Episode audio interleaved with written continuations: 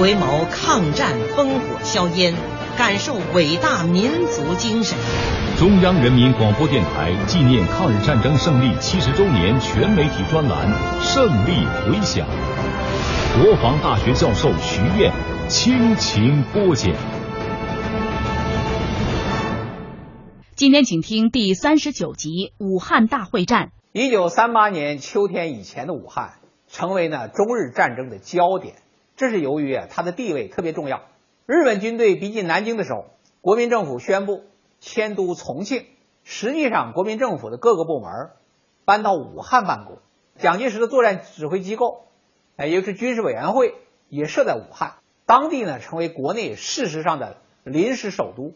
这个时候，日本大本营认为攻占汉口是早日结束战争的最大机会。从历史上看，只要攻占了汉口、广州，就可以统治中国。从六月中旬起，日军调集九个师团，连同支援部队共二十五万人，分别沿着长江两岸合击武汉。面对日军进攻，国民政府发出保卫大武汉的号召，陆续抽调了一百三十个师，大约一百万人参战。武汉会战呢，也就成为抗战期间中国正面战场上投入兵力最多的一次会战。蒋介石组织武汉保卫战的时候，急切需要苏联援助和中国共产党配合。在这种情况下，国共关系进一步好转。由于民众啊得到一定程度的发动，武汉前线呢能够得到不断的支援。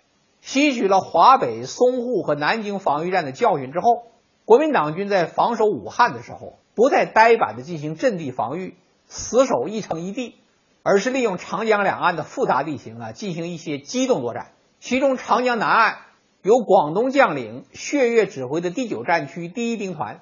战术最为灵活。九月下旬，日军预备役官兵组成的第幺零六师团突入万家岭，被薛岳指挥的十八个师夹击，一度呢被包围。日军虽然以飞机、军舰支援并释放毒气，仍在半个月内无法摆脱被围的处境，粮食弹料全依靠空投。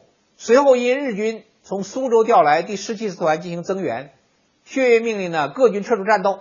这一仗呢是日军第幺零六师团。伤亡了三千人，可谓是武汉保卫战中呢最出色的一仗。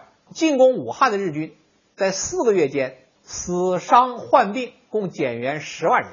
不过，他通过海运和长江水路的输送，能够源源不断的补充兵员和武器。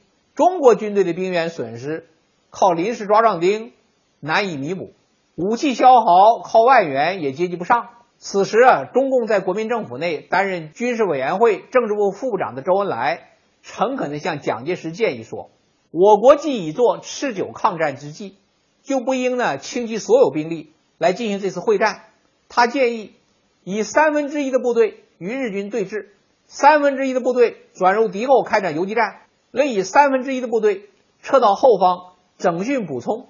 蒋介石也认为啊，此言有理，要求长江两侧的日军。攻击日军后方，可是国民党军的一个顽症是派系林立，各部呢为保存实力都不肯出击。当时日军从上海至九江的上千公里运输线上，只有三个师团防守，却一直没有受到有力的袭击和拦截。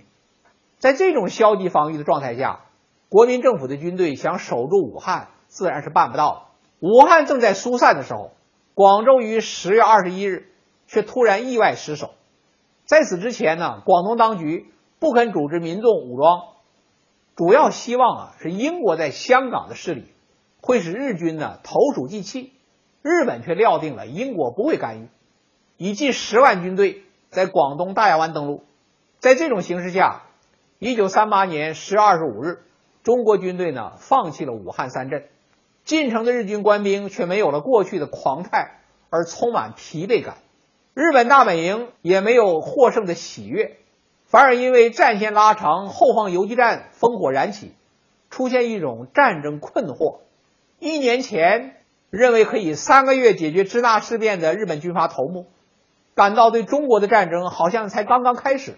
武汉会战之后，中国继续坚持抗战，日本因为力量不足，停止了战略进攻，两国转入了长期的持久战。中国能坚持抗战而不妥协。